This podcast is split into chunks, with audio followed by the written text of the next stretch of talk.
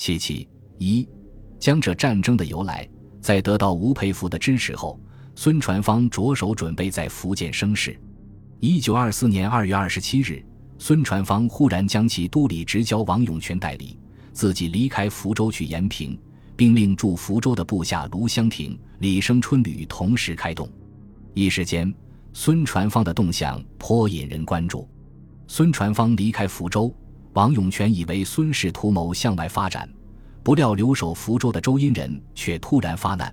三月五日，派兵将王永泉新购的枪械扣留，并将护械的王部官兵缴械。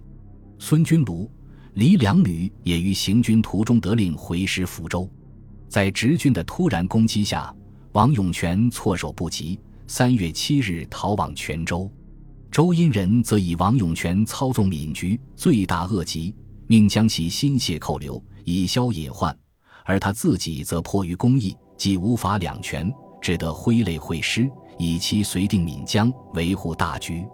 王永泉见大势已去，无意再行抵抗，十二日将所部交第二十四混成旅旅长杨化昭统领，自己离开泉州，转到厦门，前往上海。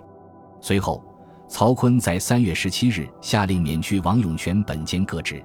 四月八日，任命周荫人为福建军务帮办。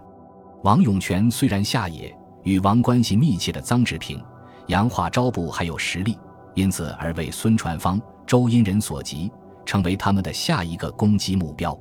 四月中旬，臧、杨部队与孙、周部队在同安等地交战十余日，因实力不济。节节败退，弃守厦门、漳州等地。五月间，经闽西退入江西。福建的其他派系部队在孙传芳、周荫人的军事压力下，已基本就范，闽局初定。臧志平、杨化昭部退入江西后，因江西为直系控制，不能久留，遂与同属皖系的浙都卢永祥互通生气，继续向浙江进军。直系担心臧。杨所部与卢永祥结合，壮大皖系力量。吴佩孚有令赣都蔡成勋调兵对臧，杨所部围追堵截。但蔡成勋虽不愿臧，杨所部扰乱江西，也不愿闽军借此入境，有碍自己的地位，故对臧、杨所部并无阻截，却以防止臧、杨所部回窜为由，要求闽军和赣军分在闽赣边界布防，各守其境。被孙传芳指为似有疏敌防我之意，意在阻止我军出境。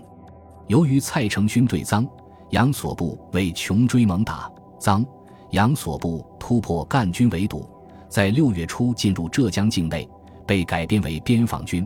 臧志平任总参议，杨化昭任司令，驻防闽浙边界。臧志平、杨化昭部与浙江卢永祥部合流。不仅十九欲对着动武的齐谢元找到动武的借口，及卢永祥收容赃，杨所部违反了江浙和平公约中防止客军入境的规定，而且使吴佩孚也大为不满。本来他还想说动卢永祥让步，遣散赃杨所部，但卢永祥却答称臧杨在闽分属国军，闽甘以十万之众未能剪除，这为自身安全计，为大局和平计。更无遣散之必要。卢的态度更惹恼了吴佩孚，他认为此两部军队不除，终必为皖、干或令闽、皖、赣三省为基，乐尽缴械。福建方面，王永泉出走后，周荫人接任军务帮办，与闽都孙传芳产生了新的矛盾。为了化解孙传芳和周荫人的矛盾，五月十三日，曹锟任命周荫人为闽都。改任孙传芳为闽粤边防督办，令其屯兵闽南，准备入粤支持林虎、洪兆麟等部攻击孙中山，激励奋发，迅图进行。魏林、洪一章声势，则越是恣意奏功。但孙传芳知道此举成败难言，并不热心，而在福建又不安于位，遂对攻者十分热衷，以谋取浙江地盘。这样，齐谢元、孙传芳。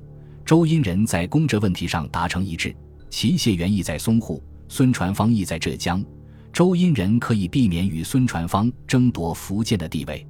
如时人所论，孙传芳以闽都禹州之后，无聊以及，急思得一地盘，却好脏杨情事发生，于是于吴其两大之间极力怂恿。而其与卢恶感素深，已非一朝一夕。又难得闽孙首先犯难，愿为前驱，推波助澜，不谋而合。在洛乌早季生长势力于长江下游，吾如东南和平，无机可乘。今有可乘之机，故对其不惜以重兵为后援之举，使其鹬蚌相争，坐收渔人之利。此次内容虽复杂，要之不外纵横捭阖，互有私心而已。自一九二四年中起始。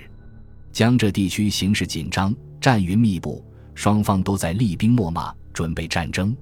当时齐燮元属下的苏军既有五个师、六个混成旅，近四万人；另有皖都马连甲出兵三个旅，赣都蔡成勋出兵一个师，孙传芳出兵六个混成旅，约有二点五万余人。吴佩孚又调豫军、鲁军一部至江苏填防，鄂军一部后调，以补齐谢元兵力之不足。海军长江舰队和闽海舰队亦站在直方，卢永祥属下的这军既有四个师、两个旅及臧志平、杨化昭的边防军、何丰林的护军等，约计六点六万人。就双方兵力的数量而言，江浙大体相当。苏军有优点二：一则后援多，二则财政裕。闽、皖、赣既与其取同一态度，而洛无复为攻者主动。则其后援之多，自不待解说。至于财政方面，其素有准备。江苏民政实际上即隶属于军政，平年以来增加及吸取之军费实不在少。至于军队方面，亦不无优点之可言。近来苏省军队多以更调，老弱均被淘汰尽尽。致其之弱点，只有一事：极少的南方舆论之同情。反观浙江方面。